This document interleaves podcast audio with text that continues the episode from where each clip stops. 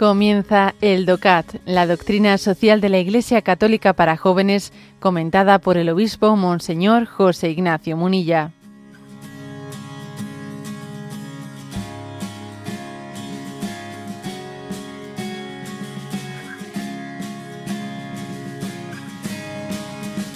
Punto 173, que dice así, ¿cómo se llega a un ordenamiento económico que sirva al ser humano y al bien común.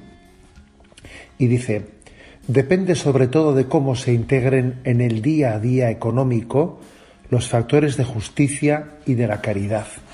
En este sentido, los cristianos tenemos la obligación de mejorar las instituciones y las condiciones de vida hasta convertirlas en humanamente justas.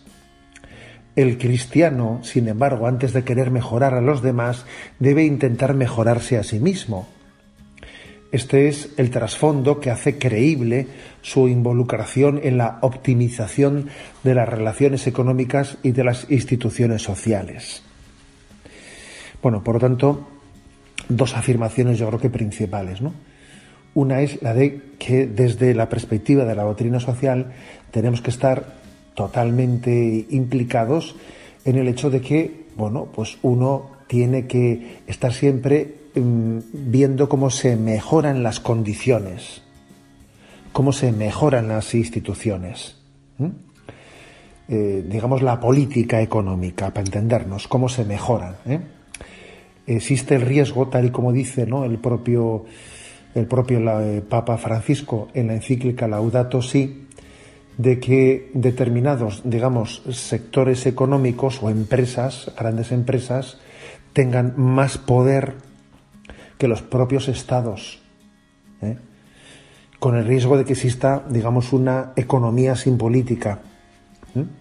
una economía en la que solamente las leyes, digamos, ¿no? las leyes de la búsqueda de beneficio, etcétera, sean las que, eh, bueno, pues lo, lo puedan todo y entonces existe el riesgo de política, de economía sin política.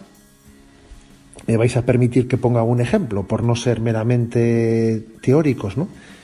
Bueno, pues estamos viendo, por ejemplo, lo que supone que hoy en día las grandes tecnológicas, ¿eh? las empresas tecnológicas, pues eh, Google, etcétera, Microsoft, etcétera, ¿no? Pues eh, bueno, pues se están expandiendo, son empresas que se expanden por todo el mundo sin prácticamente sin tasas, sin, sin una contribución fiscal o con unas tasas bajísimas, ¿no? Y cuando, digamos, se, se intenta llegar a algunos acuerdos para que también estas empresas, ¿no?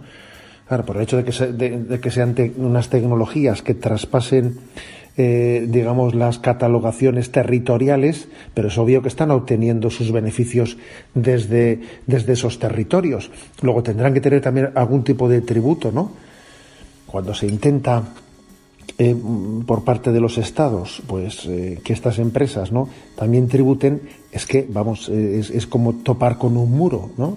Y ver también que hay algunos intereses, como es el caso de Estados Unidos, que protege ¿no? a estas tecnológicas para que no tengan ningún tipo de tributación. O sea, a esto se llama, ¿no? El que tenemos que tomarnos en serio, pues el, mejorar las condiciones, ¿no? Para que exista, pues, eh, no meramente una ley, una ley del que más gane, sino que exista verdaderamente una política, una política económica al servicio del bien común.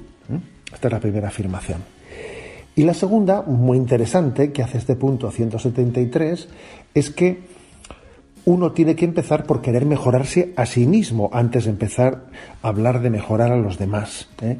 Es muy típico que pueda haber entre nosotros pues quien sea, ¿no? Pues eh, una persona que tenga una especie de sensibilidad de las reivindicaciones sociales, ¿no?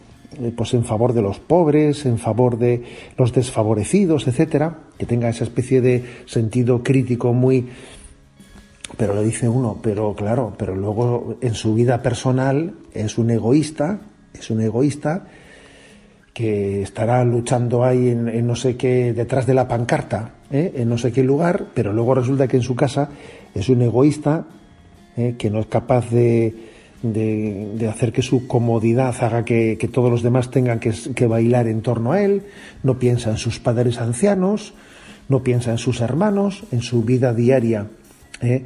pues reina el desorden y reina el egoísmo y luego resulta que en su vida social pues es un reivindicativo. ¿eh? A ver, esto ocurre, esto ocurre ¿eh? y tenemos que estar atentos a que exista pues esa gran contradicción. Por eso aquí dice, a ver, tú estás llamado a tener ese, ese carácter reivindicativo de la justicia social. Bueno, empieza por ti mismo, empieza por ti mismo. ¿eh?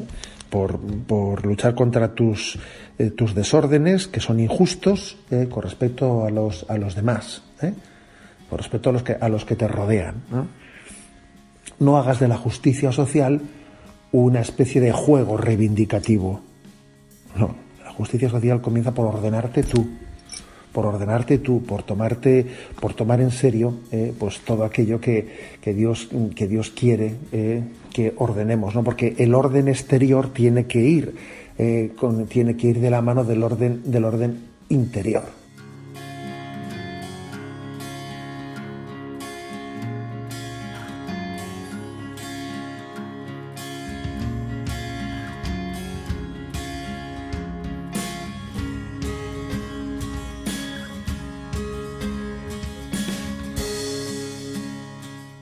Has escuchado el DOCAT, la doctrina social de la Iglesia Católica para jóvenes, comentada por el obispo Monseñor José Ignacio Munilla.